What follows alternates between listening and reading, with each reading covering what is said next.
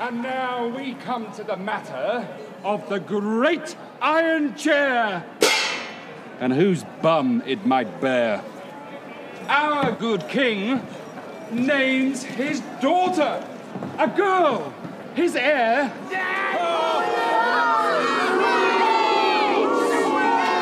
But then to him, a babe is born. A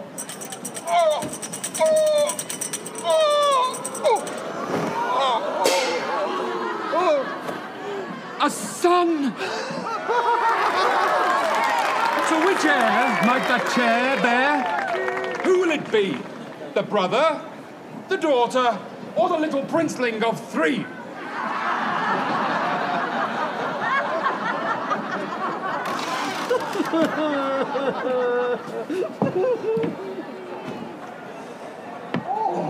Rhaenyra, the realm's delight, a girl so young and so slight, loved by all of her people.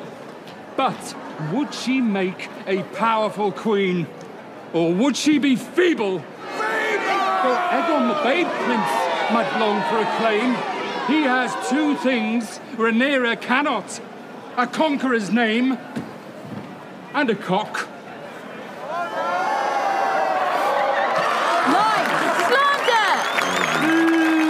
Jest if you will. But many of the small folk are like to believe that as a male, Aegon should be the heir. Hmm.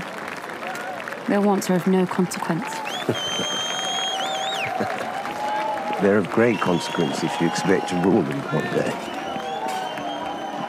For one night, I wish to be free of the burdens of my inheritance.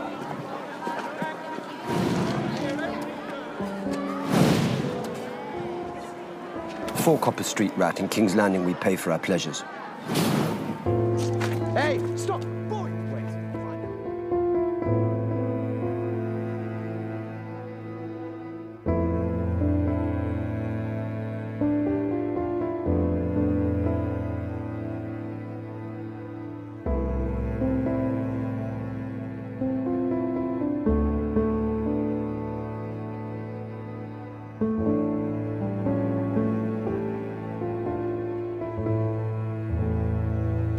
Este é o Canções de Gelo e Fogo, podcast do site geloefogo.com. Eu me chamo Ana Carolina Alves e nessa edição falaremos sobre mais um episódio da série House of the Dragon da HBO. E aí, gente, aqui é o Felipe Bini, tudo bem com vocês? Oi, gente, aqui é a Rayane, como é que vocês estão? E aí, meus deleites do reino.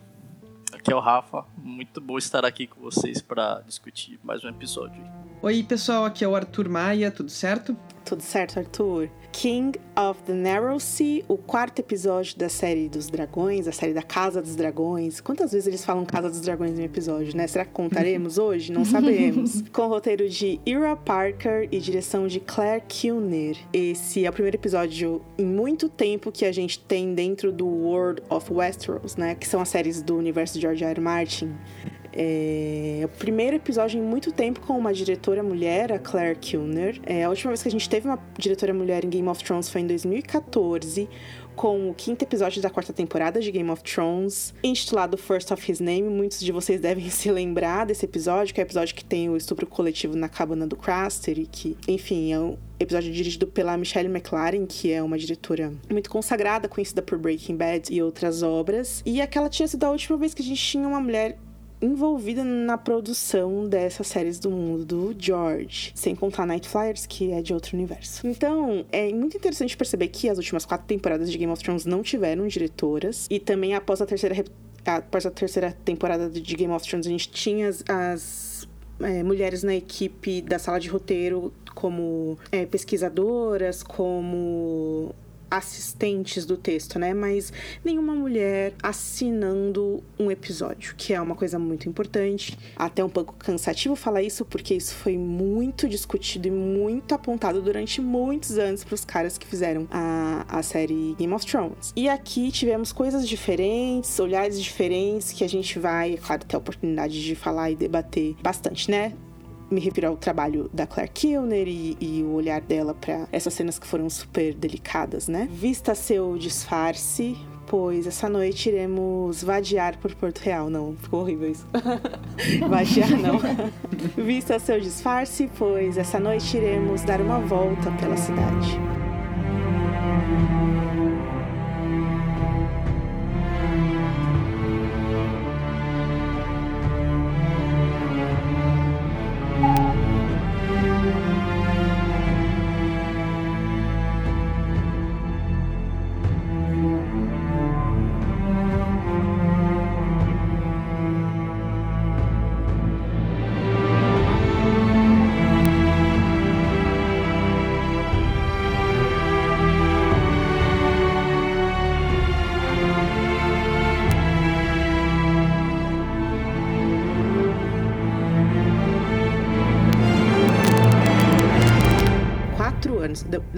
Quatro anos desde que ele fez ela herdeira pra ele mostrar essa adaga mágica pra ela, né? O, o Viserys, a faquinha dos Targaryen, assim. Mostrar pra filha a faquinha mágica que veio de Valyria. É. Um negócio de colocar no fogo pra ler o que tá escrito. Aí você pega coisas que já, já foram feitas, sabe? A gente já conhece. Primeiro filme do Senhor dos Anéis faz isso, entendeu? O negócio da faca que também tá a faca dos Jedi lá do Rise of the Skywalker, que é aquela faca, vocês lembram dessa parte do filme? Que tem a faca que ela vai.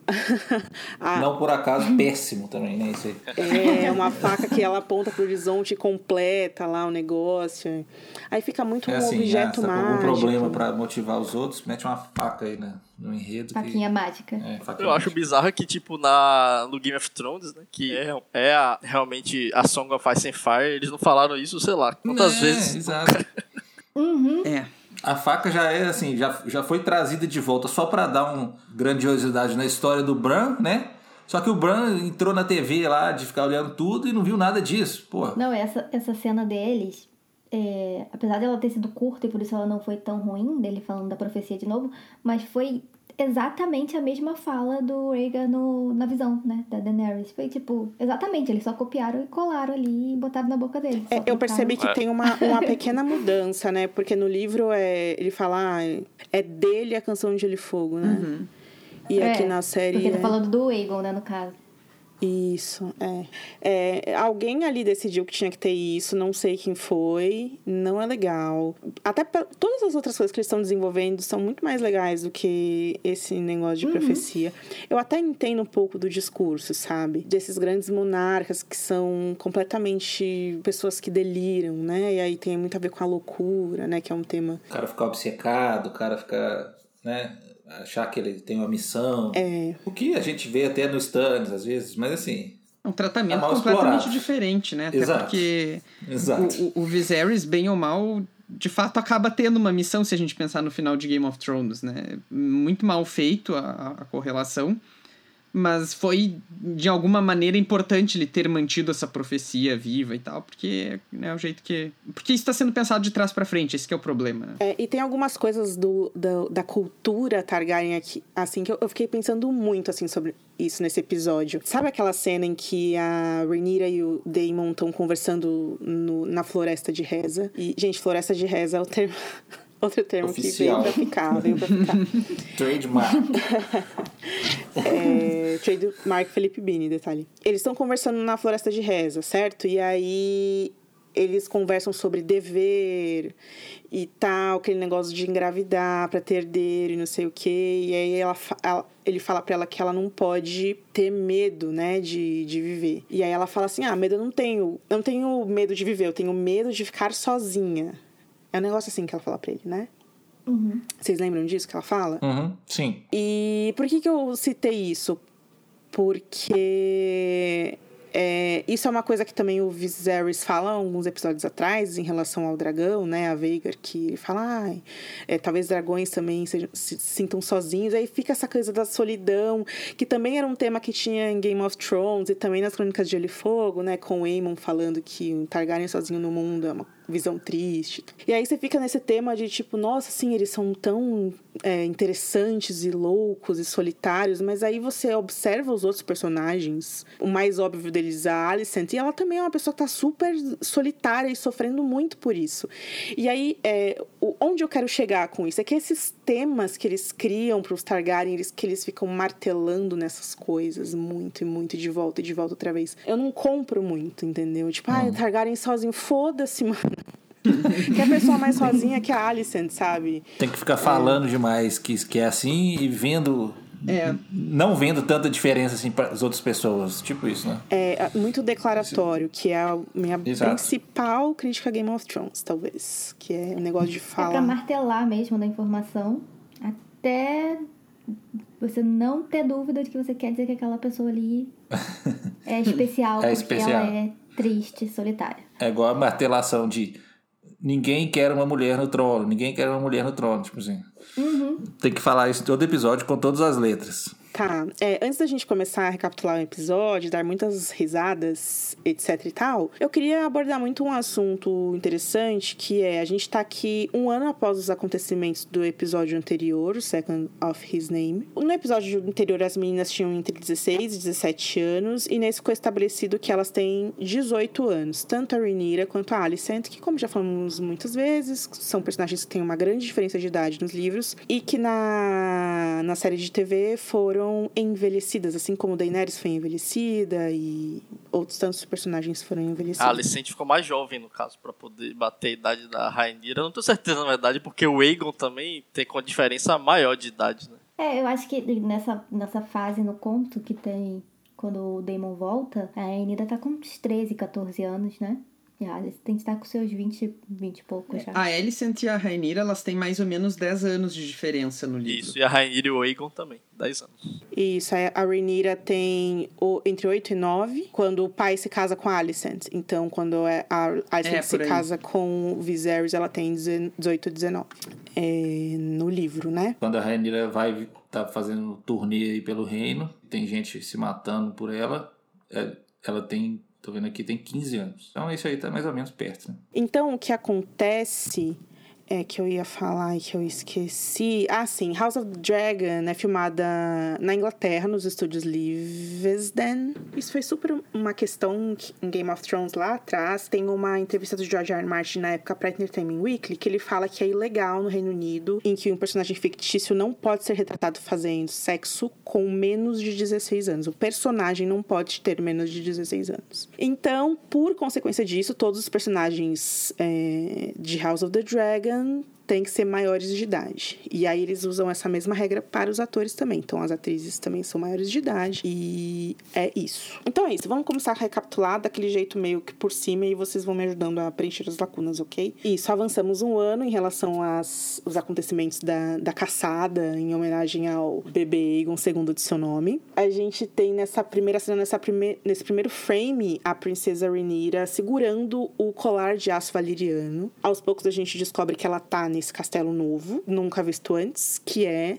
Ponta Tempestade. E lá ela tá vendo esse desfile de homens da nobreza, de todos os tipos, de todas as casas, de todas as idades, se apresentando, suas glórias e seus feitos e a importância da sua própria casa é, para ela, enquanto ela olha completamente entediada, é, contando os minutos no relógio medieval dela para voltar para casa e ler no quarto dela. Aí aqui é claro que a, a série já entrega muita coisa nessa cena, né? Porque ela tá vendo esse desfile de homens se apresentar para ela e cobiçar ela, ou ela, ou, ou o lugar dela na sociedade, né? como ela defende e tudo que ela faz ali que, que é mais um, consistente é o fato de que ela tá segurando essa joia, esse colar que ela ganhou do Damon. É, então, enquanto ela tá ali observando esses caras e ouvindo eles com completa soberba, ela tá se segurando em outra coisa que ela acha mais importante. Talvez, né, o símbolo da, de Valíria e talvez o próprio tio, não sabemos. Primeiro, eu sempre acho legal como essa série parece que resgata um pouco aquela sensação que os livros nos dão de que não precisa ficar introduzindo toda a casa, todo personagem o tempo todo. Né? Então, nessa casa, a gente. Né, né, então, nessa cena, a gente vê lá os Blackwood e os Bracken, né? a rivalidade deles, que a gente sabe que existe, mas que quem tá assistindo não necessariamente vai vai precisar dessa informação, mas a cena tá ali, as informações estão, aliás, o, o contexto tá ali, né? Então, eu, eu gosto disso assim. Para além disso, eu não sei na hora que eu, que eu assisti, eu estranhei bastante a postura da, da Rainira aí nessa cena. Da soberba mesmo, como tu tinha falado, né? Porque me parece que ela tá muito claramente e muito descaradamente de, desdenhando de pessoas razoavelmente importantes no reino, né? Mas daí depois pensando sobre isso, a posição dela em certa medida permite isso também, né? Então não sei. Fiquei com sentimentos confusos com essa cena. Eu entendi porque eles estavam meio que introduzindo os personagens e tudo mais pro telespectador, mas ao mesmo tempo, na, na cena até mesmo dos Blackwood e os Bracken, que eu acho que, não lembro se é o Boromund que tem que explicar pra, pra Rhaenyra quem são eles, porque ela não sabia e tudo mais, meio que, de novo, passa aquela sensação de que ela não tem ideia do que ela tá fazendo ali, sabe? Tipo assim, ela vai governar esse reino legal, muito legal, porque o pai dela tá dando ali para ela. Ela não sabe, tipo, quais são as grandes casas, quais são os lords, quem tem briga com quem. Ela ainda tá meio fora desse desse mundo, porque eu entendi que eles estavam fazendo aquilo mais pro, pro telespectador do que para ela em si, mas se a gente olhar na perspectiva da personagem fica muito esquisito. Mas eu achei engraçado a cena porque ela tá entediada e o Boromund também tá muito entediado. Eles estão demora até que eles olham assim um pro outro e depois olham para frente de novo, nenhum dos dois estava aguentando mais, eles só queriam que acabasse. Agora, o que que tinha tanta gente das terras fluviais fazendo aí, hein? É. tinha a Tully, tinha é, Frey. Tinha só um da Tempestade, né? Que foi o primeiro. Tinha um Beric Dondarion lá, né? Tinha Dondarion, tinha Swan também no final. Não, ah, não, tinha Swan. É, aparece ali, dá pra ver o, o, o brasão na camisa do cara. Camisa do cara. Fica parecendo que é um uniforme de futebol. é. Mas enfim, dá pra ver, mas ele não fala nada, não. Mas tá lá, tem, tem Tully, tem Frey, tem Mudge, que nem, em tese nem existe mais dentro do cânone dos livros, né? No livro ela vai do tridente, né? Realmente Sim. vai lá nas terras, Uhum. nas terras Uhum. fluviais e tal. Só que aí acho que eles decidiram usar ponto de tempestade, porque provavelmente vai ser um set que a gente vai ver em algum momento aí. No livro ela vai para o Tridente, ela vai para Campina e ela vai para as Terras do Oeste também. E tanto que no livro eles fazem um banquete para ela no em Rochedo Casterly, né, que é onde ela conhece o Jason Lannister, e ele pede ela para casar em casamento, né? Eu acho que sobre esse, essa hum, faceta da Rhaenyra, que é uma pessoa com privilégios, né? Isso é algo que eles estão construindo aí, né? Uma coisa, uma menina... Isso tem pelo episódio todo, né? Ela... Ela chega a roubar um cara e sai correndo, gente, nesse episódio, tipo assim.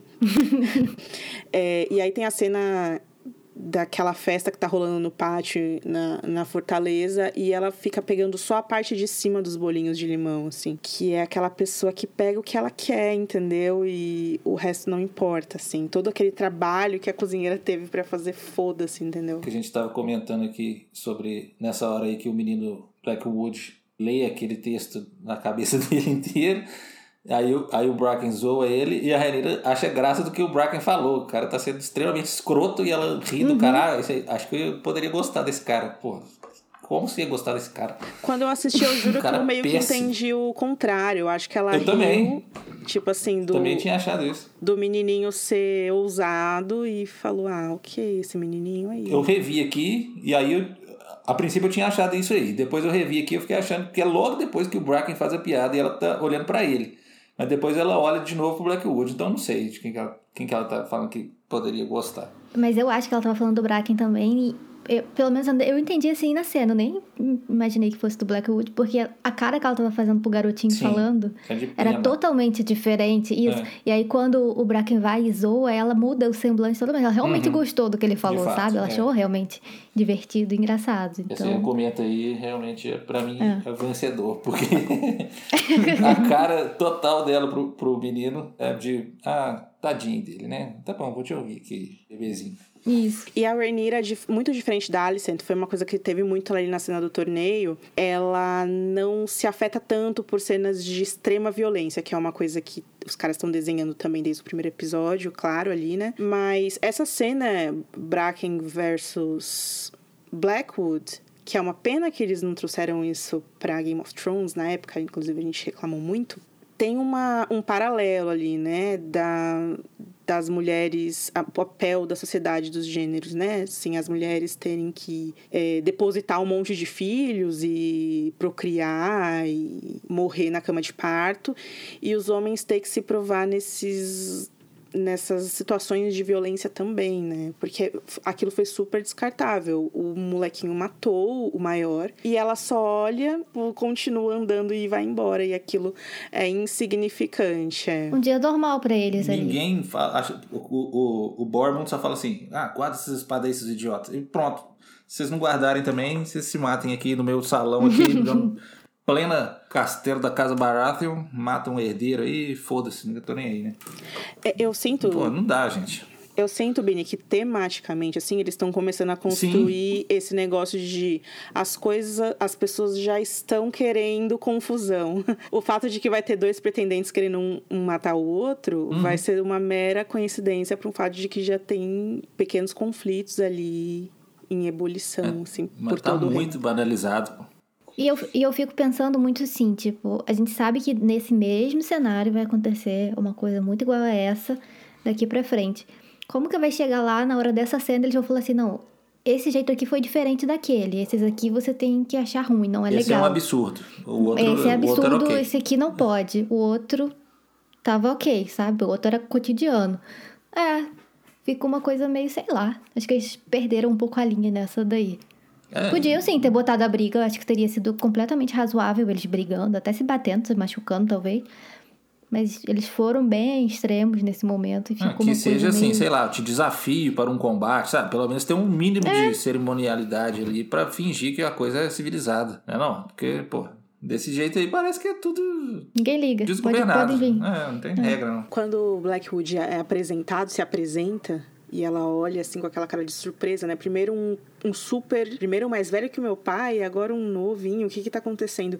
E aí sopra um vento dentro do salão e o salão ele tá coberto por aquelas folhas de outono, né? Dá pra ouvir que tá, deve estar tá rolando tempestade lá fora, né? Sei lá. Tem uma, uma gravidade que eles colocam ali naquela cena que é como se estivessem apresentando esse personagem que vai ser importante no futuro.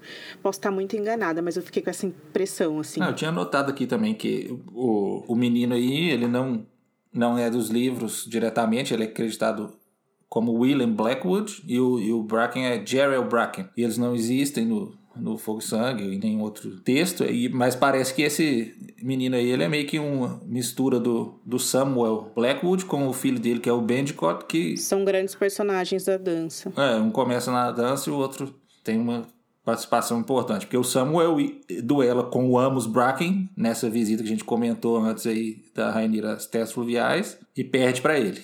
Ele não ganha igual o menino ganhou. mas também não é uma, um duelo até a morte, ele só só foi derrotado. Eu acho muito legal eles darem destaque para os Blackwood, porque se a série terminar na hora do lobo, a gente precisa conhecer melhor a, essa família, né? Mas eu ainda acho que tal, eu, eu gostaria que esse menino fosse visto ainda, né? Ah, eu acho que deve ser. Provavelmente depois do time skip aí, ele um pouco mais velho. Eu fiquei feliz que foi o Bracken que morreu. Se fosse o Guri, ia ficar bem maputo. O Lee tava lá de boa falando um textinho que ele decorou. E o outro grandão ainda zoando o menino pequenininho desse aí. E a outra ainda rindo dele, gente. É, a rainha, a princesa rindo na cara dele. Parece Quentin quando vai visitar a Daenerys. Total. Eu ia perguntar se é o Bendicott, que é parte dos LEDs, dos rapazes. É ele? É, né? É ele mesmo. Eu amo que o George criou uma turma chamada The Lads. Isso é bom mesmo. Ai, meu Deus. Então tá, gente, bom, vamos seguir. Uh, e aí, em seguida, a gente já vê a Rhaenyra em alto mar, aquela cena, né? É, meio que foge para casa meses antes do esperado, rejeitou todos os pretendentes. Foi interessante que, embora o menininho Blackwood seja interessante, é, eles colocaram os pretendentes meio estranhos mesmo, e é o que o Rafa apontou. Tinha gente das terras fluviais, Rafa e o Bini, né? Ali fazendo o quê? Não sabemos. Uma coisa que eu não entendi também tem pessoa da casa Strong ali Sendo que tem gente da Casa Strong da corte, entendeu? O que, que um cara da Casa Strong tá fazendo aqui nessa fila? Não entendi. Tal, talvez não seja. Talvez seja um ramo menor, sei lá. Ah, se bem que. É. Pô, tem tanto de casa para escolher, por que, que vai colocar logo essa casa? Às vezes eu acho que a Rhaenys é, ligou pro Barmund e falou: traz só os piores que tiverem passando aí. Tá chegando uma turma aí. Uma van disso. A Era, caravana, o- era né? o Break Bones, ele tá seguindo a turnê da Rainha. É, É, tipo, ah, ele, ele apoia ela, né? Ele, Ele apoia ela. Esse apoia a princesa. Enfim, aí ela tá lá fugindo e ela tá quase chegando na cidade. Aí nos ares a gente vê o Caraxes. Ele voa rente ao navio e aí todo mundo cai. Oh! E aí aquela coisa, né? Tipo, bom, enfim. É, esse é um episódio em que Rhaenyra ah, fica com dois homens diferentes. Dois homens que, inclusive, se odeiam. Que duelaram no torneio, etc. Dois homens muito diferentes um do, do outro, enfim. E essa cena foi aquela coisa pra mostrar isso, né? De um lado, o cara que desestabiliza ela, e do outro lado, o cara que tá ali, que é o primeiro que se preocupa, que se- né, a menina deu um- uma testada ali no, no negócio ali do barco, enfim. E ela rejeita, né? O, é, ela diz pro, pro Christian Cole, tipo, não, tá tudo bem, e dá um sorrisinho em direção ao, ao dragão, assim. Então, isso me lembrou um pouco a, a, a leitura do Adam Feldman, né? Do, daquele último capítulo da Daenerys no, na Dança dos Dragões. É, com todo o simbolismo de ela lidando com dois lados da personalidade dela que muitas vezes são representados pelo Dario Naharis e pelo Risdar Zolorak. Eu acho que tem um pouco disso nessa cena também, assim, de, dessa dicotomia específica, assim. A, a Rhaenyra tem 18 anos, é uma princesa procurando aí um pretendente, comendo só o topinho do bolo de limão, saindo no meio da noite pra transar no bordel. É, mas é uma, uma menina adulta já muito, há muito florescida, etc, etc. O que eu senti desse episódio, apesar de tudo, de todas as coisas que as emoções diferentes que esse episódio causa, né? é um pouco preocupante a gente ver a Rhaenyra Primeiro, com aquele pano de fundo que a gente discutiu muito na semana passada, que é ela meio que não tem ninguém, não tem companhias femininas. E nesse episódio, ela não está sozinha, ela tem muitas companhias e são todas meio que relações é, que ela tem com homens, né? E como isso forma a personalidade dela. E eu acho que, claro que isso vai servir de base para a Renira do futuro, que vai ser fria e cometer maldades, porque falta alguma coisa ali, vai, vai ter faltado para ela nessa época da vida e antes também. Faltam outros tipos de relação. E eu acho estranho também a única amiga e relação que ela tem seja uma pessoa, sabe? E tudo bem, mesmo que isso no livro fosse assim, na série dá outra dimensão. Vocês entendem o que eu quero dizer? Eu não tenho esse tipo de crítica só a Rhaenyra. A Alicent é a mesma coisa. Tá? E aí meio que as personalidades dela é, ah, uma é do lar e a outra é safada, entendeu? Mas eu- aí isso meio que quebra aquele monte de camadas que a gente normalmente conhece através dos, dos livros do Martin que tem ponto de vista, né? Que é uma grande lasanha de sensações e sentimentos. E claro, quando a gente tá falando de ponto de vista, que fogo em sangue não tem, né? Você acha que isso deriva do fato de, embora esse episódio em específico. Não, esse não foi escrito por mulher, né? Mas enfim, a série é toda. Showrunners são homens, o Martin é homem, todo mundo. E aí isso acaba. Ai, essa foi uma ótima pergunta. Porque o que aconteceu? Antes da gente vir gravar aqui, eu tava lendo uma notícia que saiu no Hollywood Reporter com a Emily Carey, que é a atriz que faz a Alicent, certo? A Alicent nova, agora. É, Eles perguntam pra ela na, nessa matéria se ela vai voltar pra próxima temporada. E aí ela meio que fala que está tendo ahn, negociações pra que ela e a atriz da Rhaenyra jovem voltem pra próxima temporada. Isso é um ponto. E aí tem um outro ponto que é, eu não sei se vocês viram essa semana, mas vazaram um monte de fotos de é, cenas que foram deletadas entre elas. Então tem a cena do casamento da Alicent com o Viserys, que ela tá com uma coroa.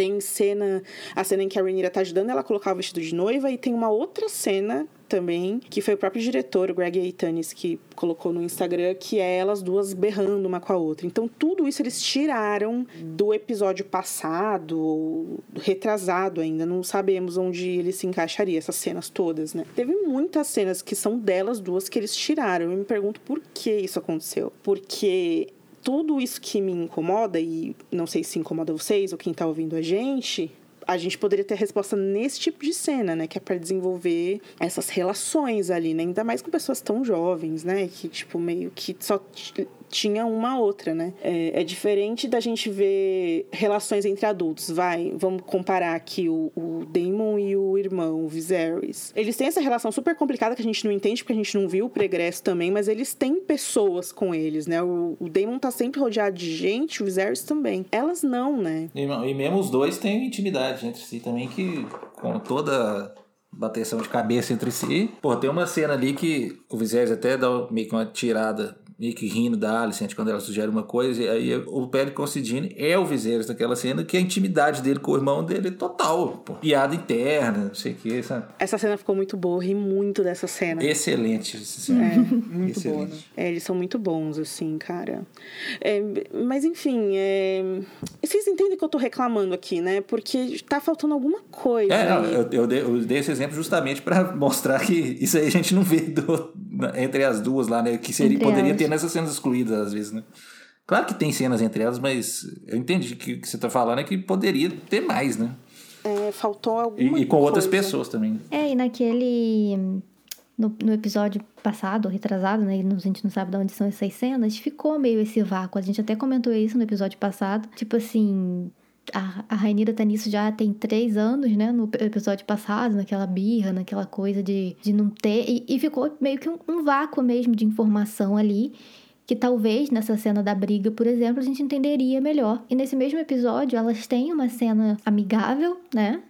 né, nessa mesma cena da, da festa aí, quando o Damon volta e a Rainira tá comendo os bolinhos dela lá, elas têm uma conversa, assim, sobre isso. Mas é só isso. de- Depois elas já estão. Já é a cena do embate, sabe? Depois de novo. Então, assim, realmente faltou eles colocarem mais. Se eles queriam tanto fazer essa, essa coisa da amizade delas, tipo, ah, uma traiu a outra, que não sei o quê, e minha melhor amiga me, tra- me traiu com meu pai, sei que lá, assim, enfim, nessa coisa assim, eles poderiam ter dado uma aprofundada melhor nessa. Por que elas são tão amigas, sabe? É só porque só tinha elas duas ali mesmo? Não tinha outra opção? É, tudo deságua nessa cena que elas brigam lá no final, que a Rhaenyra mentindo descaradamente. é, e nem é um jogo de palavras que ela usa, assim. Ela mente mesmo. Não é descarado. E jura pela mãe, né? Que é super grave. Mas, ok. Como- e como se, assim, ela já fizesse isso há muito tempo, né? Ela, desse, ela nunca, nunca foi mostrado na série que ela age desse jeito, né? De mentira, desse jeito tão dissimulado assim, e ali ela mente como uma profissional. E, assim, ela nem, nem é, assim, a coisa mais grave, a, a mais moleca de Westeros, sabe? Acho que a- as filhas lá do Jay Harris, né? A Saera... Sarah, não sei como fala. Aquela aprontava, sabe?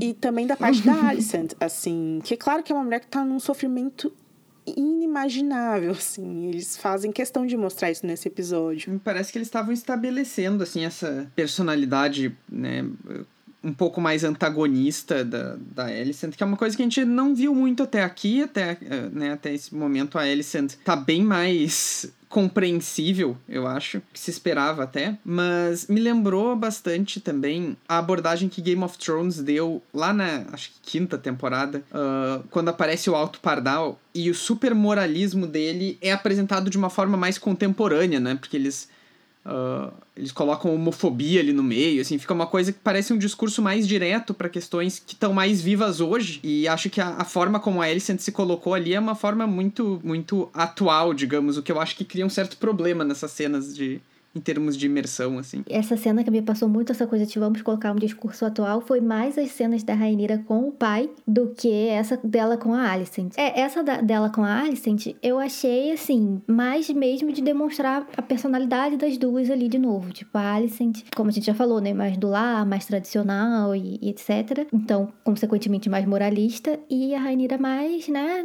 livre, solta, essas coisas todas assim. Então, assim, eu não senti tão destoante essa briga toda delas. Agora, na cena que a Rainira tá discutindo com o pai dela, ela realmente faz um discurso mega liberal. E o Damon também faz isso, né? A Rainira fala assim: ah, se eu fosse homem, eu poderia fazer isso tudo. Fala, Pô, Sim, olha tipo... a sociedade que você mora, cara. Você tem 18 anos, cara. Puta O que Damon pariu. fala isso. Ele, ele, com- ele compara ele. Tipo assim, ah, quando a gente era novo, a gente fazia também. É tipo uma coisa meio. É, o Damon faz isso desde o episódio lá do ovo que ele rouba, né? Naquela cena que ele discute com a missária. É, ficou uma coisa meio assim. É, é um discurso atual que eles quiseram colocar ali, não sei, provavelmente para ser empoderador, mas acaba ficando distoante, assim, do, do contexto do próprio universo que eles estão criando. A Ana mencionou a Sarah, Sarah, né? Sarah, não sei como que fala também o nome dela, mas tem uma particularidade nas filhas do, do J. Harris nos livros que era assim, por mais que elas fossem bem desse jeito, pá virada e aprontasse todas, elas eram sonsas, né? Elas escondiam do pai, elas tinham o círculo de amizade delas, a corte delas, aquelas coisas assim, elas não faziam descaradamente. Tanto que dava errado quando elas eram descobertas. E aí, né, acontecia eh, os escândalos lá. E não era herdeira do trono também. Também. Era décima filha, sétima filha, sei lá. Já que era pra eles serem tão progressistas igual, eles querem ser, tinha que ser o próprio Kristen Cole ir na farmácia, comprar uma pílula pra ela e falar: tá aqui minha princesa. chá. Vamos cuidar dessa saúde aí. Ele né? lá na, na torre do, do mestre roubando um frasco já pronto de chá da lua. Logo ali no começo do episódio ainda, a gente tem a, a cena em que o Viserys está todo paramentado, sentado no trono. A Rhaenyra vem correndo pra garantir um lugar de destaque ali, porque o tio está chegando. O Daemon chega sozinho, a aquela figura muito car cartunesca dele andando em direção ao trono. É, ela vai seguindo ele sem ser vista. O episódio tem muitas cenas que são assim, né? Esse trabalho de câmera que vai seguindo um personagem andando por trás, assim, sem ser visto. E Damon já chega fazendo aquela cena, despeja. É um machado, né? Que é o do Crab Feeder. Ou uma espada, não lembro agora diante do trono, e aí, ah, adiciona aí entre as outras. E aí, cara, você foi coroado? O que que é isso? É, no- nos livros eu acho que é o Corlys que coroa ele, não é? Príncipe Daemon, é, ele se declarou rei e o Corlys botou a coroa na cabeça dele. Na descrição oficial desse episódio é dito que o Corlys que coroou ele também. E aí aquela coroa feita de madeira, e pa- parece em espinhos também, ela é toda diferentona. E ele fala, tá, então você é rei, você tá fazendo o que aqui? E aí, você abandonou lá o lugar que você falou que ia conquistar, que ia fazer acontecer? Daí o Daemon dá aquela embromada, fala, não, a gente colocou lá os nossos inimigos fincados na areia, porque vai servir de aviso pra quem tentar tomar de novo. E aí ele ajoelha, se ajoelha com aquele olhar de labrador dele, né? O público ama, né, essas performances e aplaude e tal. Essa parte me passa muito uma vibe, me passou, né? Muito uma vibe mesmo do, da sensação que tem nos contos, porque é muito isso, né? Eles brigam, um esculhamba com a raça do outro,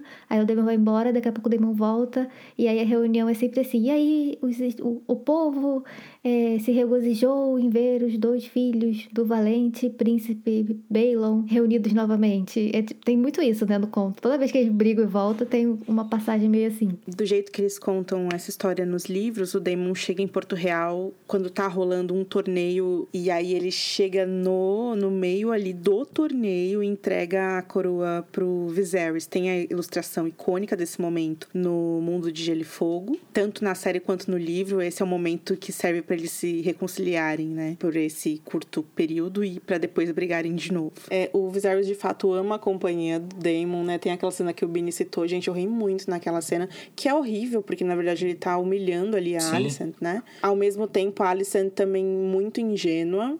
É claro que ela é muito jovem, embora tenha vivido muito ali, já é mãe pela segunda vez. Muito delicada a situação. E a cena em que se encontram os quatro, né? Rhaenyra, Alicent, Daemon e, e Viserys, é muito desconfortável. Terrível. Tem aqueles silêncios, aqueles longos silêncios, que é horrível, assim. Aí a Rainha dá um parabéns e aí o Viserys fala, faz uma careta.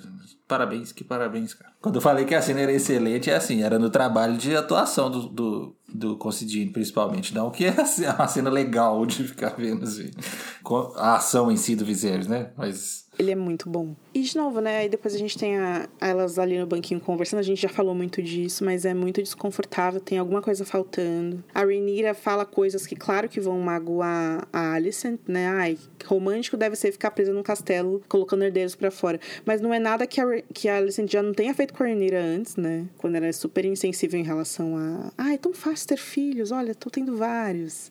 Enquanto a mãe da, da Rhaenyra morreu por isso. Então, não sei. Aí, aí a gente fica nessa questão, né? Elas estão fazendo de propósito ou não? Ou elas são vítimas das circunstâncias por serem mulheres?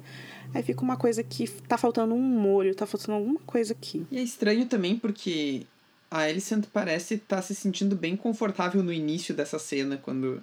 As duas, na verdade, né? Ela parece uma coisa bem orgânica, assim, embora elas estejam meio hesitantes. Mas a gente não viu nada que tenha motivado essa mudança de postura da semana anterior pra essa, eu acho. Passar o tempo longe. A distância. Ah, mas é que tá, que passou um ano, não passou uma semana. É, tem a cena em que ela tá ninando a Helena na janela, mas é, tem o, o enquadramento dessa cena, vocês sabem qual que eu tô falando? Eles fazem de jeito que parece que a Alicent tá numa prisão, assim. Ela tá de frente à janela, assim, aí tem as grades, assim, em volta. E aí eles fazem a bebezinha ficar chorando e ficar ecoando, né, pelo, pelo castelo. E aí depois, é claro, que da relação que ela tem com... Forçada que ela tem com o marido, aquilo já deve ser uma coisa que tá rolando há muito tempo. Desde o dia 1. Talvez tenha sido mais fácil no começo, mas conforme os dias vão passando e aquilo é sua vida há já tantos anos, três, quatro anos, é, ela começa a se deprimir mesmo e, a- e a- assim, as expressões da Alicent o episódio inteiro são de uma mulher que tá aprisionada e muito triste, assim, né? Muito, muito triste. É, a conversa dela com a, quando ela vai lá xingar a Rainira e tal, ela tem. Eu acho que tem preocupação genuína ali com o que a Rainira tá fazendo de cagada, de ficar se expondo, mas tem muito de se sentir traída pela Rainira tá fazendo essa festaiada toda aí, ela não pode e além de tudo a Rainira não conta pra ela, né? Tem inveja, um pouco de sentimento de traição e também acho que tem preocupação no meio. Putz, a noite passada você tava é, vivendo aventuras com o seu tio, que eu acho gato, porque isso mostra no, no, na cena do torneio, né? Ele pede o favor da Alicent, né? E que a gente até comentou que nos livros tinha esse boato, de, né? De que o, o Daemon tinha deflorado ela, enfim. Enquanto a rainha não, a rainha tava ali cumprindo dever, presa na prisão triste dela, assim. Uma confusão de sentimentos. Eu é, concordo com isso que a Ana estava falando também da, da mudança da Alicent, porque é, é um contraste bem grande com como que ela estava no, no episódio anterior, né? Porque assim, ela estava ali no momento mais de auge da situação, ela estava mais confort, confortável, entre aspas, né? Mas assim, ela sabia lidar com, com a nobreza, com os lords ali, ali em volta dela, ela estava grávida, ela tinha acabado de dar um herdeiro pro marido dela. Acabado não, né? Porque a menina estava fazendo dois anos. Mas enfim, tinham cumprido a obrigação dela ali, tava já grávida de outro. E tava bem no começo mesmo. Só que assim, agora ela já tá cansada, realmente. Tá começando a ficar saturada daquilo ali. E, né, tipo, é o pai de um lado, é o Viserys do outro falando de profecia. É a Raineira que não sossega. É a Elaena que nasceu chorando e nunca mais parou. O Aegon a gente nem viu esse episódio, né? Tá por aí. Mas assim, ela tá visivelmente exausta ali naquela situação que ela tá também. Então vai surtar a qualquer momento e vai sair dando golpe em todo mundo. pequeno conselho se reúne. Dessa vez a Rhaenyra faz parte da reunião, ela tá ali. E aí o mestre de navios Lannister fala que o Corlys Velaryon é um grande vilão, que basicamente só trocou de lugar com o engorda caranguejo. E aí o Otto fala: "É verdade, porque eu recebi notícias alarmantes de Vila Velha e eu tô sabendo que o Corlys está em negociações com o Senhor do Mar de Bravos, que ele quer casar a filha dele com o filho do Senhor do Mar de Bravos. E aí ele fala super tenso: "Ah, então é preciso que a coroa busque seu próprio pacto de casamento. E todo mundo fica, oh, meu Deus, que sinistro. Aí o Viserys olha pra Rhaenyra e eu não entendi. Por que tá todo mundo tenso? Parecendo que é uma coisa Ela já assim. tava fazendo nossa, isso, né? É, é. parecendo que é uma coisa assim o episódio chocante. começou com eles fazendo isso, então. Pô, ok. Agora que vocês estão falando isso, eu lembrei que na hora eu comentei isso aqui em casa assistindo. Pô, já não era esperado que fosse acontecer isso aí. Aí tudo bem se eles quiserem criar no futuro assim, é porque bravos odeiam os Targaryen. Aí beleza, isso ok. Mas por que, que eles não odiariam os Velaryon também? Os Velaryon também. Eles começaram a discutir, discutir, e aí no final. Ai, no final. Ai, você, a gente vai precisar também formar o nosso próprio pacto de casamento. Sim, mano. Isso aí é óbvio. Acho que eles podiam ter botado uma outra Não, frase. e é como se final, não assim, tivesse. É como se não tivesse acontecendo, gente. Eles já estão fazendo isso desde o episódio É. passado, sabe? É, foi meio, foi meio esquisito. Eu, eu achei que eles iam falar alguma coisa no sentido de, pô, a gente vai perder a, a, a frota lá dos Velários, né? Porque É. É porque o Strong não tem fala, né? Que o Strong já, já, já jogou a dica dele lá no outro episódio, mas ele não teve fala nesse, né? Mas ele mesmo já tinha dado sugestão, né? Pra isso. Mas o Visor estava de cara cheia, deve ter esquecido. Mas é porque ele, deixa, ele resolveu deixar ela escolher, né? Ah, é Com verdade. quem ela queria casar. É, entre a próxima cena e a outra é aquela cena que a Alicent tá triste na janela com a bebezinha. Ela tá muito infeliz de novo, etc. O choro da bebê é ouvido, ouvido por todo o castelo e a Rhaenyra passa, né, em frente aos cômodos da rainha, passa pelo Sir Criston para entrar no cômodo dela e pela primeira vez a gente vê os cômodos dela. A gente vê que é um lugar amplo, tem candelabros, sofás, mesas, muito luxuoso tem toda uma dança antes, né? Que as aias vão se separando para cada uma levar as velas pros, pros aposentos. E é mais uma daquelas, que é outra coisa que eu tinha comentado antes, que é alguém andando e a câmera acompanhando por trás da pessoa, né? E nessa aqui já, já dá um sentido de prisão, porque a pessoa tá segurando uma vela dentro de uma gaiolinha. É. Uhum. E o que, que é? Será que isso é a torre que eles quiseram passar dos, dos Hightower? É, nossa, que legal. O, o próximo episódio chama We Light the Way, né? Que é o, o lema da casa deles. Indiscutível que tem umas imagens que eles criam ao redor da Alicent que são bem icônicas, assim. Até o negócio da bebê ficar diante da janela, os gritos dela ecoando pelo castelo também, como uma mensagem do que pode vir por aí, né? Com a Helena, né? No futuro. Mas aí, então, a gente tá ali no quarto da princesa e ela encontra em cima da mesa aquele bilhete com um mapa, uma bolsa com roupas, e aí tem esse mapa com os glifos escritos em valeriano. A indicação para uma porta secreta, essa porta secreta que está atrás da cama dela. E aí ela veste as roupas de, de pajem, de escudeiro, e foge no meio da noite. E é isso, aí ela vai descendo pelas, pelo esse caminho indicado e ela vai descobrindo corredores e outras passagens secretas até ela atingir aquela sala que é o crânio do Balerion. E o crânio é, mostra ratos, né, se refestelando ali na, na escultura. A gente vê ratos por todo episódio, inclusive. Tá, tá, a dedilização ali tá urgente. Tô precisando contratar o queijo lá. Queijo. É, mas eu, eu pensei nisso, sabe? Tipo, uma forma de introdução futura pros personagens eles colocarem isso. Muito bem pensado. E passagem secreta. tal. Nossa, gente. Pensei nisso. né? Descoberto o escândalo. Sangue e queijo, descoberta escândalo. É, E aí a princesa encontra o tio nessa galeria ali, ele tá encapuzado, Assassin's Creed, esperando por ela. e ambos saem serelepes pela cidade. Ah, então, gente, na hora que eu coloquei o nome na cara dela, eu falei, é o Egg. ela parecia que ela tava careca. E eu pensei, gente, então é assim que o Egg se disfarça, é só ninguém reconheceria mesmo. E aí, gente, a gente tem essa imersão pelas ruas é, de Porto Real. Enquanto eles andam por lá, gente berrando, correndo, transando, bebendo. Logo quando ela chega, tem esse cara fazendo. Vocês lembram daquela cena do. do... Qual é o segundo livro? Como chama? Fúria dos Reis. Você lembra dessa cena? Que a Daenerys está com um dos companheiros de sangue dela. E aí tem um cara que ele tá fazendo também, tipo, técnicas mágicas com fogo. Ma- é, mago de fogo que chama, né? No livro. E aí ele desenha uma escada com fogo, assim, aí ele sobe na escada e quando ele chega no último degrau, a escada desaparece. Todo mundo, ó, oh, é Daenerys, ah! Todo mundo fica, ah! Enfim, lembrei desse maluco aí que a Daenerys encontrou. Um dia faz tempo. E aí, cara, é muito interessante assistir isso, porque tem todo tipo de gente misturado, correndo, cometendo crimes ou não, ou só se divertindo. Tem músicos tocando as canções dele. Tem uma hora que passa um casal assim tranquilo pelo meio da completa. É, enfim. Bacanal. É, do completa loucura que tá acontecendo ali. E a Renira assiste aquilo tudo muito feliz. Ela tá muito contente de estar envolvida na bagunça. E aí a gente vê um equilibrista, né, num cabo de aço, um homem desmaiado sendo saqueado na rua. Gente, é isso. É tipo o metrô Sé, 6 horas da tarde aqui em São Paulo, mais ou menos. Tem inclusive aquela senhora que começa a fazer previsões, perguntar se ela quer saber o dia da morte dela e tal. Ah, nossa, É, esse. vocês repararam o que que tá intercalando com essa cena? Sim. Sim, o dragão, né? Que é o dragão, é. Cuspindo Cuspindo fogo. É. Que, a- que aquece a banheirinha do Viserys, né? Isso. Os shows da Luísa Sonza recente tem esses negócios cuspindo fogo. Eu lembrei na hora. É o show da Luísa Sonza que tá acontecendo ali. O Damon foi levar ela. Live em King's Landing. Ela já tem os cabelos Targaryen, né? Ela deve ser semente do dragão. A mulher que faz essa previsão, ela fala de um jeito muito engraçado. Eu tinha notado em algum lugar, mas eu esqueci.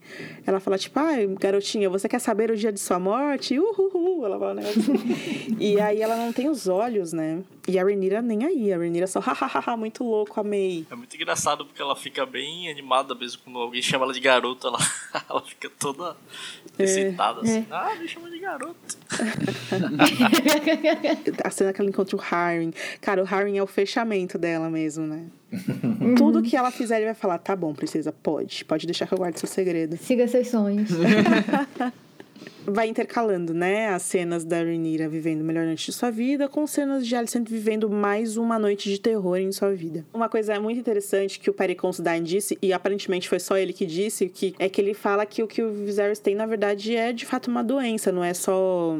Um, as feridas incuráveis. Qual é o nome da. Diabetes? Hanseníase. Hanseníase. É lepra. O Viserys está na banheira sendo cuidado por um punhado de empregados e aí cada um está segurando uma coisa, né? Um segura a toalha, outro segura água, outro segura o sabão. É uma coisa assim, fora do normal. É um episódio que mostra muito a riqueza ali deles, né? Vem mostrando desde o episódio passado, né? Porque no banquete do episódio passado tem um porco com duas cabeças servido na mesa, assim. Enfim. É, mas eu acho que essas cenas de intimidade nesse jeito assim acaba mostrando mais do que essas cenas de festa. Eu acho mais interessante quando eles colocam dessa forma. Verdade, Rai, concordo. Ele tá ali sendo banhado, em certo ponto a Alicent faz sozinha, porque ela não tem paciência para quem tá começando. E aí corta de novo pra Rhaenyra pulando e virando estrelinha na cidade. Ela, eles vão assistir a pantomima, né? É, que é uma sátira bem pesada. Eles foram bem no dia... É do plano do Damon também. Ele, ele, ele escreveu a, a. Ele escreveu a peça. É, e aí o cara começa a contar essa história ali com aqueles atores doidões, que o rei nomeou a filha, a menina como herdeira e todo mundo, uh, vaiando, né? E depois tem um bebê, nasceu um filho, todo mundo, é, bate palma e tal. Quem será que ele deve apoiar? Qual deles? O irmão, né, que seria o Damon, a filha ou o príncipezinho de três anos? E aí eles transformam o trono de ferro numa latrina, né? Mas a Rhaenyra, ela vai ao número e aí o Damon tenta alertar ela assim, né? Tipo, cara, na verdade essa é a opinião das pessoas, essa é a opinião das pessoas sobre você. E aí a Rhaenyra responde belamente, ah, o desejo deles não tem importância. E aí o Damon fica, nossa, chocada, porque o Damon, eu sinto, não sei se vocês concordam, não que ele seja o Guilherme Boulos, sabe? Muito longe disso. mas o Damon critica mais os lords, né? Porque o Viserys fala: "Não, mas isso é nosso dever, a gente tem que fazer isso, porque os lords", ele fala: "Foda-se os lords", né? O Damon fala: "Foda-se os lords" e a Rhaenyra fala: "Foda-se o povo e os lords", né? Sei lá e os homens. E o Damon, ele tem aquele, esse contato maior com o povo dali, né, da Baixada das Pulgas. É, é o povão dele mesmo, tipo, é, é, o apoio que ele tem. Ninguém mais, ninguém mais apoia ele, então vai defender o povo dele. E ele fala, minha querida, na verdade, você tá falando tudo errado, porque a rainha tem que apoiar o que o povo quer. Daí ela fala: Ai, que chato. Eu queria por uma noite me libertar dos fardos da minha posição. E aí é aquela cena em que ela, trombadinha, rouba o cara. O que, que é aquilo que ele tava vendendo, né, gente? Não sei se era um Tentei salgadinho. Aqui, uma carne crua, sei lá, um negócio vermelho aqui, ó, goiaba, uma melancia, isso aí. Um aperitivo. Mano, eu achei, eu achei que era uma pimenta e ela ia comer e não ia sentir nada. E a galera ia falar, é porque Targaryen. Targaryen não sentem pimentas, né? É, então, e aí ela nunca, ela nunca teve que pagar por nada, né? Ela nunca teve que fazer isso, ela nem sabe, ela sai correndo e aí vai o tio atrás dela e aí começa esse frenesi, né? Que é ele correndo atrás dela pela rua e aí corta pra Alicent que tá lá servindo o chazinho dela, colocou a camisolinha dela branquinha. Ela tá triste, mas ela tá na dela, no quarto dela, entendeu? Eu, eu acho que triste nem é a expressão, assim, é mais complexo ali, mas é isso, ela está indo dormir, apaga a vela e é isso. Enquanto isso, Rainira correndo pela rua, vestida de menino e tal. E aí tem um certo ponto, depois que eles encontram o Harry, gente, que eles começam a andar de mãos dadas. Eu acho que nesse ponto aqui, até então tava sendo uma grande brincadeira, sabe? E aí uhum. aqui começou a virar outra coisa. Uh, então a gente vai falar primeiro sobre a Alicent, para depois falar da Rhaenyra, porque como as cenas se sobrepõem, é muito complicado, né? A gente, enfim, expor é, esses dois sentimentos, né? Que são exploradas com bastante profundidade nas cenas, pra gente não se confundir, né? Porque são coisas literalmente opostas. Então, vamos lá. O rei chama a, a Alicent para os aposentos dele, é isso, né? A Aya vai lá e chama ela e ela claramente não quer ir, ela fala que tá tarde e tal. E aí ela acaba indo e aí a gente tem três cortes diferentes, né? De cenas do rei em cima da rainha e ela, assim, completamente com um olhar morto, vamos dizer assim, né? Tô vendo aqui que tem até close nas mãos dela, com a coisa dela de ficar Uhum. Mexendo, né? mexendo na- nas unhas, se machucando. tirando uma unha com a outra, enfim. A Claire Kilner faz essa escolha de filmar de cima pra gente ver o corpo ferido do rei também. Por outro lado, é uma garota que tá tem só 18 anos, tá no começo da vida e não quer estar nessa situação. Ela não quer estar ali, né? Muito repulsivo pra ela e é muito, muito forte. Tem até o momento em que ele puxa o rosto dela, né, e ela finge sorrir. Muito pesado assim. Tô vendo aqui até que as cores dos, dessa intercalação são bem diferentes também, né? A cena da, as cenas da Alicent com Viserys todas frias, assim, meio azulada. Mas, claro, pra simbolizar que tá tudo frio. O outro aqui tudo quente, tudo laranja. trabalho dessa diretora porque foi completamente diferente de tudo que a gente já tinha visto antes em relação a World of Westeros, né? Tem um claro female gaze, né, como eles chamam, que é a perspectiva feminina. É muito, é muito claro isso. Principalmente, acho que, a, claro, né, a audiência feminina deve ter percebido isso melhor. É, essa cena da Alicent com o Viserys, eu gostei mais da forma como ela foi conduzida do que a cena depois da... Isso é uma- um ponto polêmico, né? Mas enfim, eu gostei mais dessa cena porque ela cumpriu o propósito dela ali de ser realmente uma situação... É, de realmente mostrar o desconforto da situação. Dava pra gente sentir o que, ela, o que a Alicent estava sentindo ali naquele momento, né? Tipo, ela não queria estar ali, mas ao mesmo tempo ela entendia aquilo como dever dela, né? Tanto que ela tenta agradar de qualquer maneira. Eh, quando ele vira o rosto para ela, dela, igual você falou, ela tenta dar um sorrisinho e tudo mais. Mas ela tá realmente num momento que ela não tá se aguentando. Então, assim, eu achei a condução dessa cena realmente bem feita. Particularmente, eu achei exagerado a tentar. Esse negócio da doença, né? De mostrar a pessoa, tipo, ah, ferida, não sei o quê, porque é mais pra dar um gore mesmo na cena tentar botar um horror maior na situação, que eu acho que não teria necessidade, né? Tudo ali, no momento ali já falaria por si. Mas eu gostei da forma como ela executou essa cena. E eu fiquei muito chocada com a recepção que essa cena teve, porque as pessoas meio que acharam ótimo, não no sentido de. Por isso, né? De sentir o desconforto e de entender que aquela situação ali também não era legal, sabe? Tipo, era uma coisa que era pra você não curtir porque você não gosta da personagem, mas pra você entender que tava numa situação de merda ali e que é isso, né? Não tinha também como fugir, não tinha outra alternativa. Mas o pessoal tava achando bem feito e falaram barbaridades e eu fiquei assim, é. O pessoal falou que era bem feito, falou que merecia mais, que devia ser pior. Então, assim, coisas que, né? Enfim, não teve realmente. Assim, o pessoal tem é, a frustração dela com a personagem dos contos, mas eles ainda não conseguiram desligar que a série tá fazendo personagens totalmente diferentes porque eles estão criando uma história própria. Esse tipo de reação aí é só dos fanáticos. Tem os fanáticos que tá bem ruim mesmo, nossa. É, mas a execução dessa cena em si eu realmente gostei. Eu só achei exagerado mesmo a parte de, de mostrar, tipo, ah, doente, tá morrendo, tá se desfazendo em cima dela. Tipo, não precisava, né? A gente já sabe que o homem tem os machucados dele. É, já seria ruim mesmo sem esses machucados aí. Sim. Então parece que se tirasse os machucados, ah, ela ia, ficar, ela ia achar bom. Pois é, não, não achei meio. Foi meio pra dar uma. Tipo assim, tá ruim? Peraí, vai ficar pior. Tem um negócio que meio que desenvolveram essas masculinidades diferentes, assim, né? O corpo, a maneira com que eles abordam a masculinidade do Kristen Cole e a masculinidade do Damon, que é a segunda vez em que ele não consegue continuar um ato ali de intimidade. E eu não sei, deixa a história muito mais plural e, e muito mais interessante e realista, na minha opinião, assim, o fato de que o Damon não, não tem conseguido terminar suas, suas relações há algum tempo. Ele tem alguma coisa, né, dentro dele em conflito que causa isso. É claro que são situações super diferentes, né? A cena com a misária é porque ele tá triste por causa do irmão. E aí, no fim, é por causa do irmão, e aí a gente entende de onde o Matt Smith tira essa retórica, né? De falar que as coisas que ele faz é por causa do irmão. É, o que torna tudo muito esquisito, agora que eu tô parando pra pensar, mas tudo bem. E a, o do Criston, todo o ritual dela tirando a armadura dele, que é um símbolo é, da. É porque ele tem, o, ele tem o voto de castidade, né? Isso, isso, a- quase aquela coisa santificada. Tem um, tem um focozinho no manto branco. É, sim. Ele olha assim, uma hora pro manto, ele fala, mano, já foi. Agora já foi. O- A única coisa que ele não podia fazer, ele fez, né? E ele dobra e põe na cadeira, assim. É, tem toda uma reverência ao manto. Fala, Você fica quietinho aí, é rapidinho.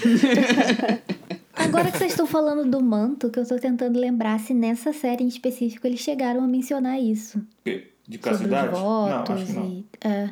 Acho, Acho que, que não, não. né? Não, mas no episódio anterior ele fala que antes de entrar na Guarda Real ele teve uma vida de aventuras, né? Então ele meio que dá a entender que ali parou. Fez os votos, ele parou. E, inclusive, muita gente citou o capítulo da Soiled Night, né? Do Festim. Ponto de vista do Aris Oakhart, quando ele tem relações com a Ariane Martel. E o capítulo inteiro é ele... Por ter se entregado à luxúria. Por esses sentimentos contrastantes, né? E ter quebrado os votos. E também... Falando de livro, tem a perspectiva dos livros sobre a relação da Rhaenyra com o Kristen Cole, né? Quantas versões do que aconteceu entre eles? Acho que são duas versões. A versão de que ela É. procurava ele e ele não quis. E a versão contrária, né? É, eu acho que nenhuma. Eu acho que em nenhuma da- das versões eles chegam às vias de fato, né? Em uma é ela. Porque, porque isso também foi uma coisa que eles mudaram, né? Foi uma escolha deles mudar, porque a, ela, a Rainha dos Contos ela tem essa super queda pelo Christian desde que ela tem, sei lá, sete anos de idade. Então, assim, na, no, na versão dos contos, nas duas versões ela tem essa queda por ele e ela procura ele. do- Na versão do, do cogumelo, que é mais favorável a ela, ela procura ele ativamente duas vezes e ele renega ela duas vezes. E na versão do mestre lá, ele meio que pede pra eles fugirem, né? E, e- e casar, e aí ela fica assim: tá maluco? Você é rainha, tá doido? E aí ele fica bem puto. Mas eles nunca chegam a ter nada na versão do, do livro, É do sempre, conto, né? é sempre uma recusa de um lado ou do outro. Né? Isso. Porque, cara, demora pra tirar aquela armadura ali. E, e mesmo naquela cena ali, no começo, o Benny do barco, que o Caraxes passa e derruba todo mundo, já mostra aquela grande drag queen que é o Kristen Cole, porque é impossível, assim, uns. As ombreiras, assim, gigantes. E a espada dele gigante, assim. Tipo, gente, quem, como ele consegue andar assim é uma grande drag, na verdade, né? É um conceito ali. E outra coisa que me remeteu a- ao episódio passado foi o fato de que a Rhaenyra... Ele fica falando pra ela assim, vamos embora, vamos embora. Ela fala, não, quero ficar aqui mais um pouco. Tipo, ela tem direito a ele, né? ele não tem direito a, a- Ele não tem agência, né? Claro que ele fez o voto pra isso, ele buscou isso, né? É um, é uma honraria, né? Uma coisa é, de valor pra aquela sociedade, você ser é, um cavaleiro, ainda mais um membro da Guarda Real. Ainda mais pra ele que era tão. Não era nobre, Nada. nada disso. Nossa, aquela armadura que ele aparece no torneio parece latinha de, sabe, de tomate, sei lá. É muito ruim, ele é muito, ele é muito humildão assim quando ele chega. E aí ela ela toma o tempo de- e ele vive em função a isso, né? Em função a ela e a Rhaenyra, ela tá acostumada com isso. No, no futuro é claro que todo mundo vai ter sua culpa, mas você é super compreensível de onde pode nascer um ressentimento ali, né? Porque ela usa mesmo e ela pode fazer isso. E é isso, assim, é, tem, a- tem essa questão, né, dela ter tido todo esse envolvimento com o Damon antes e depois chega e, e- e chama o, o, o Sr. Questão pra cama dela e, E ele só vai, né? e só vai. Ela soube viver, mas é para indica também que essa é uma personagem completamente fora do comum, que ela é doida mesmo e é isso aí, ok? Não, eu ia dizer que uma coisa, uma coisa que eu gostei nesse episódio é que ele é muito mais dúbio nesse. Me parece que as interpretações sobre tudo isso que, a gente, que acabou de acontecer, especialmente com a Rainira, elas são muito menos ofertadas pelo episódio. Diferente, por exemplo, de, de casos anteriores. Diferente do servo branco do episódio passado, sabe? Ah, aqui a gente tá Não lidando. tá direcionando como é que você tem que julgar, né? Exato, e isso pra mim é muito mais Martin do que qualquer outra coisa. né? A gente tá lidando com uma situação muito complicada e, e, é isso aí, a situação tá aí, né? Não, não tem talvez uma, uma discussão tão direcionada mesmo, assim, ou tão mastigada né, sobre qualquer uma dessas coisas que acontece ali. Elas estão ali e, e, a gente que interprete. O que você tá falando, Arthur, me fez pensar também que essas cenas dos bordéis, elas são feitas para parecer um grande sonho, um grande delírio, assim, né? Uhum. Quando aquela cena do Damon, do, do primeiro episódio, ela é muito parecida com isso. Por, tudo bem que nessa cena específica não mostra ele falando herdeiro por um dia, né? Mas você fica em dúvida se ele falou isso mesmo, não. E eles deixam. E aqui é, di... é diferente mostra o que aconteceu, mostra tudo o que aconteceu, mas. Ai, gente, falando nisso. Tem uma hora que tá a Rainira.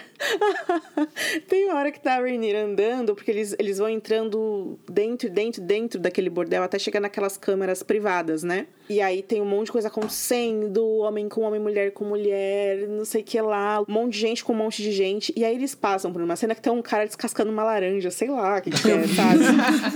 e aí eu falei, gente, o que, que é isso? Vou pausar para ver. Quando eu pauso, gente, um pintão na minha cara. Eu falei, meu Deus. E é assim, porque eles é, as cenas são meio borradas, assim, né? É muito. É, é muito subjetivo ali. Saúde alimentar em primeiro lugar. Né? Vitamina C. Mas foi engraçado que eu pausei bem assim num grande pintão. E é isso, gente. Assistir House of the Dragon é isso. Você pode pausar na cena e ter um grande pintão. Tudo para dizer que tem esses recursos visuais durante o episódio, nessa cena, que. De novo, aquele recurso de mostrar o ponto de vista, né, da pessoa, e nesse caso é o da Rhaenyra. E eles fazem isso também quando a Alicent tá ouvindo o Otto contar as fofocas por o rei, né? Que mostra ela escondida atrás do armário, sei lá, e mostra só o olhinho dela é, observando, assim. Que é tentar mostrar um ponto de vista, assim, sabe? Eu acho legal isso como recurso narrativo. O episódio faz bastante isso, né? É, é bem interessante. Eu gostei muito dessa diretora. Sim, também. Essa, falar engraçado nessa parte do, do Otto e da, da hora que ele vai contar o negócio lá, né, gente? Meu Deus, minha filha fez merda, meu irmão também. Eu tô com muito ódio de você, Otto, porque você me contou, sabe? Foi uma coisa meio assim. Parecia ficar com raiva do mensageiro e não. Mas, e, e, ao mesmo tempo transmitiu que no fundo ele ficou puto com a situação também, porque ele acreditou, no fim das contas. Mesmo que ele negue ali na hora. Teria é, tanto motivo né, pra ele ficar puto, mas ele escolheu ficar com um, com um que era. O, o que é engraçado. E ao mesmo tempo não, não acho que contradiz como o personagem ter sido construído. É, não, só achei engraçada a situação, porque foi muito assim, tipo, que ódio de você ter por ter me contado, sabe? Não precisava saber. Mas no final do episódio, quando ele de fato né, manda o Otto embora, ele foi altamente sugestionado pela Rainira ali, com a questão de que, bom, o Otto está sob suspeita e tem que estar tá mesmo, porque ele claramente tem um interesse. Mas se a gente se colocar no lugar do Otto e tu recebe essa informação, é um dilema real que tu faz com ela. Eles mostram várias vezes isso, Arthur. Ele pensando. É. Tem vários cortes que é só ele pensando, aí corta pra outra cena, assim. É, e eu acho que ele já tá pensando justamente que, embora ele fique surpreso no final, ele tá pensando assim, porra. Eu tenho que contar, mas o cara vai ficar puto. Mas eu tenho que contar. É. Porque é. Não, tem, não, existe um mundo em que eu não tenho, não possa. Em que eu guarde isso. Na cena final, antes da cena do chá de lua, né? A penúltima cena, na verdade, não é a cena final. Ele é chamado, né, pra, pra conversar com o Viserys antes de ser mandado embora e ele sobe todo serelepe a escada, assim.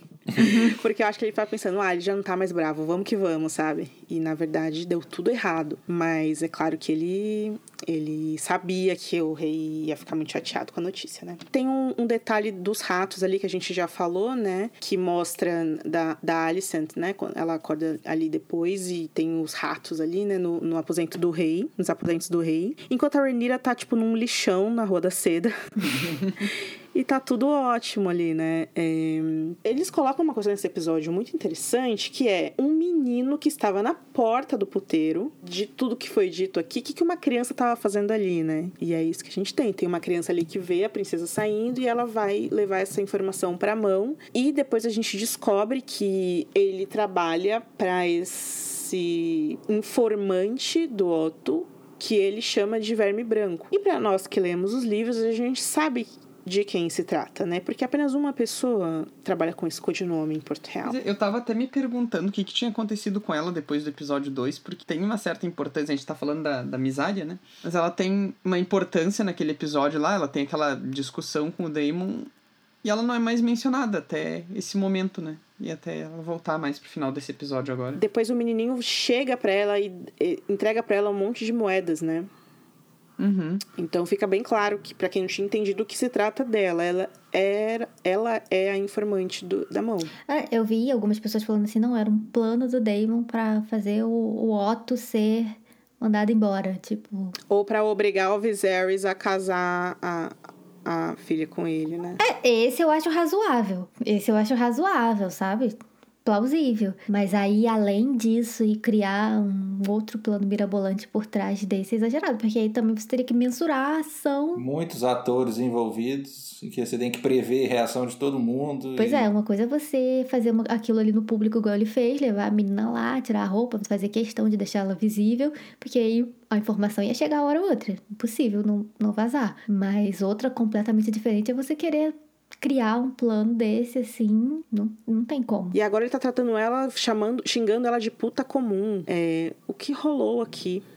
Né? E aí eu também fico pensando nessas palavras ao vento, né? Que é ele, do mesmo jeito que o Otto tinha xingado ela, né? Parece que faltou aqui, sei lá. Do mesmo jeito que a Renira promete em nome da mãe, uma coisa que não é verdade, do mesmo jeito que o Viserys também fica prometendo no nome da Emma, coisa que ele não vai poder cumprir. Então é uma targareada mentirosa, entendeu?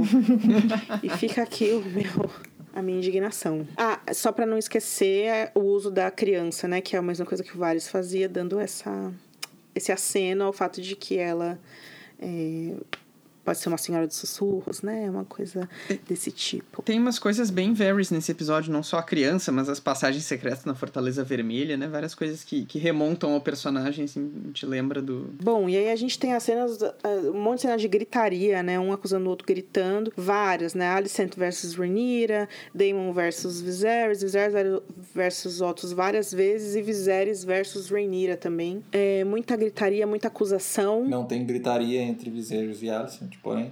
É, tem uma coisa que eu queria apontar nessa cena, que a Alicent tá toda... Alicent Bolsonaro aí nessa na postura dela com a, com a Rainira e tal, e como você pôde fazer essas coisas profanas, não sei o quê. E aí essa cena que ela tá lá conversando com o Viserys, eu achei muito engraçado que no, nos aposentos ali dá pra ver aquelas pinturas muito estranhas na parede, né? Que a gente já comentou em outros episódios aqui. Isso, então pelo castelo todo, né? É, então eu, eu achei engraçado, ela tá falando justamente sobre isso naquele momento com o Viserys, né, dizendo, eu acredito na Rhaenyra e na, na enfim, pureza dela, ela foi levada, não sei o quê, e na parede tem aquelas coisas indecentes, assim, bem grandes. É, tipo, uns dragão comendo uns caras, né? Tem o detalhe que o Daemon, ele fica bêbado mesmo, né? Ele acorda bêbado, vai até o castelo bêbado, se joga no chão bêbado, é xingado bêbado. Ele não tem medo do Viserys. Essa cena eu percebi isso, que o Viserys fala... Vai, tipo, a puta que pariu, vai pra sua esposa, some da minha frente. Coloca a espada no pescoço dele, né? E ele fala, tá bom, irmão, tô indo, sabe? é isso. A gente não comentou que ele tá de cabelinho novo, né? Ficou bem melhor, por sinal. Melhorou demais. Tiveram que aposentar. Ele- Eles tiveram que reutilizar, agora vai ser do Aemon. A cena, a cena 18 aqui que eu tô vendo, gente, que é a cena da faca. E aí ela entra no aposento do pai dela e ele dá um susto nela e eu fiquei, gente. E aí ele vivendo uma vida dupla, né? No episódio passado ele fica em frente à fogueira com a Alicent, né? no episódio seguinte ele fica em frente à fogueira com a filha. Ele vai fazer isso até o dia que ele se for. E aí elas vão brigar e aí as pessoas vão ficar, ué, gente, por que, que elas estão brigando? Por isso, gente. Ah, e aí ele obriga ela a casar com o Leinor e ela fala: Bom, tudo bem, eu vou cumprir o meu dever. Ela faz pouco, né? Ah, o filho do, da serpente marinha. Tipo, porra, teu primo. Ela fala como se fosse, como fosse um absurdo o cara fazer isso. O, o que, é, é o que mais ou menos que a, o que a Rayane falou mais cedo, que é muito moderno isso aí, assim, nossa, o cara tá me botando num casamento arranjado. Porra, é isso que acontece mesmo. Não tem nada de surpresa aí, não. E nem, e nem é um cara lixão também, não. né? O cara monta dragão, o cara é hilário. Tava lá na batalha. É.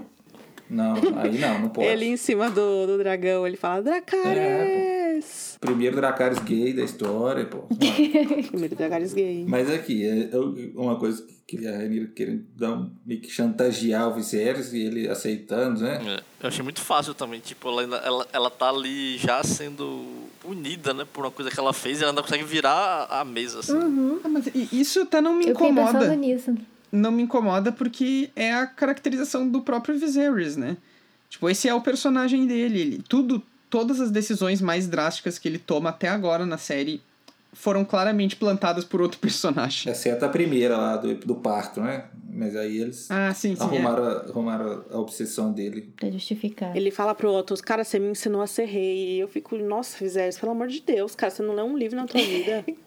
Você nem faz nada. Isso é uma coisa também que, que é interessante. Quando. Uh, uma cena que a gente já falou, mas que culmina nisso aí para mim, é quando o Otto vai lá contar para ele da Renira e tal, e o Viserys fica super ofendido. Isso reforça também essa característica de, de. não só de ser influenciável, mas de negação do lugar que ele ocupa do Viserys, né?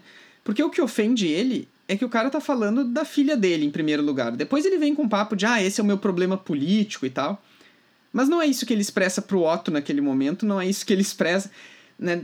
Quando ele conversa com a Renira, me parece que aquilo foi uma quase que um discurso ensaiado. Né? Quando ela fala, ah, vai, vai me vender para um, para resolver teus problemas políticos. Ele diz: Tu é o meu problema político. Mas me parece que muito mais ele tá ofendido pela filha dele do que pela situação. Porque para ele é muito mais uma questão pessoal, né? Não, o, Arthur, pelo amor de Deus. O Otto chega a serelepe lá, aí ele tá no escuro e sai da escuridão e fala: Cinco dias. é, é, tudo muito ensaiado, entendeu? Teatral. É, gente, é, é, um discurso de final de BBB, já viu? Tipo, é, ele, ele, ele, ficou treinando na frente do espelho aquilo.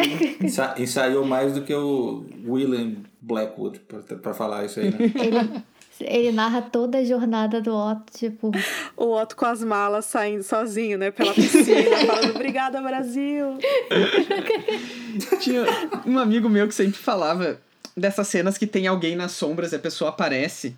Tem uma cena em Game of Thrones que a Olena tá conversando com a Elaria Sand e aí ela dá uma deixa assim, tipo, ah, o que a nossa casa realmente quer. E aí o Varys sai das sombras e fala: é. fogo e sangue. Que é sempre pensar no, na preparação dessa cena, sabe? Tipo, antes da Hilária chegar, o Lena diz: Não, então, olha só, quando eu disser o que, que a nossa casa quer, aí tu dá um passinho pra frente. A deixa dele. É exatamente o que o, o Viserys fez, só que com ele mesmo, né? Ficou... Não, e eles falando House of the Dragon toda hora nos discursos declaratórios, né? A casa do dragão não sobreviverá se não fizermos isso. Você é a casa do dragão. Não, e aí tem todo o momento de falar sobre o príncipe da primavera, né? Que ele era o máximo. Meu pai era o máximo. Engraçado que ele morreu cinco dias depois. Por que será que ele morreu tão rápido, né, Otto? E aí o Otto fica com aquela cara assim. Eu acho, eu acho dois atorzões, assim, esses dois aqui. E essa parada de cinco dias aí foi inventa, invenção da série. No Fogo e Sangue, é só escrito assim, tipo, ah, ele sentiu uma dor de barriga e no quinto dia ele morreu na, na torre da mão, né? Mas não é cinco dias depois que ele vira a mão. É cinco dias depois que ele sente a dor de barriga. Isso, exatamente. E ele tenta falar, né? O que você tá falando? A Alicent te ama e você ama ela. Ele fala de aquele jeito, mas não cola mais, né? E ele fala, não, vai embora. Acabou pra você. A cena dele tirar o, o broche da mão também é uma coisa bem quase erótica, assim. É uma coisa Tô tirando Nossa. de você o que você mais quer. E eu lembrei da cena do Tyrion também jogando longe o broche da mão na é, cara do Daenerys. de propósito de botar o rei tirando com a mão dele e não falando pro cara vaso e o cara largando. Vocês querem terminar o podcast de repente lendo algum comentário da edição passada que tem lá no site? Tem um comentário aqui do o leitor Matt falando aqui. Ó. Olha que interessante. No episódio anterior do podcast, vocês mencionaram aqueles quadros em Porto Real de pessoas em orgias com dragões. Eles comunicam muito bem o acúmulo de tensão sexual no ambiente, o que é interessante, especialmente por Westeros possuir dogmas tão restritos em relação ao sexo e o prazer feminino, em particular, com as personagens da série, nas quais as pessoas com quem elas terão prazer ou desprazer sexual são escolhidas por decisões políticas. É irônico termos tantas imagens que beiram ao mitológico, remetendo tanta ideia de prazer. Inside do episódio, a diretora ela fala uma coisa mais ou menos assim, né? Que ela fala que a cena do Damon com a, a Rainira lá no bordel, que acho que ela disse que o Damon esperava que a Rainira fosse ficar acuada, mas é, quando ele percebe que a Rainira tá com vontade também, ele fica assustado, né? Meio que desiste ali. Ele não esperava aquela reação dela. E ela fala que é mais ou menos isso, né? Ela quis mostrar com a cena de que as mulheres têm, têm, tanto, têm tanta vontade de fazer sexo contra os homens. Assim. Ai, gente, bom. Se você quiser que seu comentário seja lido na próxima edição do Canções de Gelo e Fogo, é, deixe um comentário pra gente lá no gelifogo.com, no post do podcast, ou fale com a gente nas nossas redes sociais, que estarão linkadas aqui na descrição do post do episódio, tá bom? Essa nossa edição fica por aqui. Eu, o Bini, a Rayane, o Arthur e o Rafa voltamos na semana que vem com a cobertura do episódio We Light the Way. Acesse www.gelifogo.com, wiki.gelifogo.com. Agora nós somos arroba site Gelifogo no Twitter. Deixamos o Game of Thrones BR pra trás, era o momento. E é isso, gente. Um abraço para todo mundo. Até semana que vem e tchau. Tchau, gente. Valeu, galera. Pessoal, até a próxima. Mais.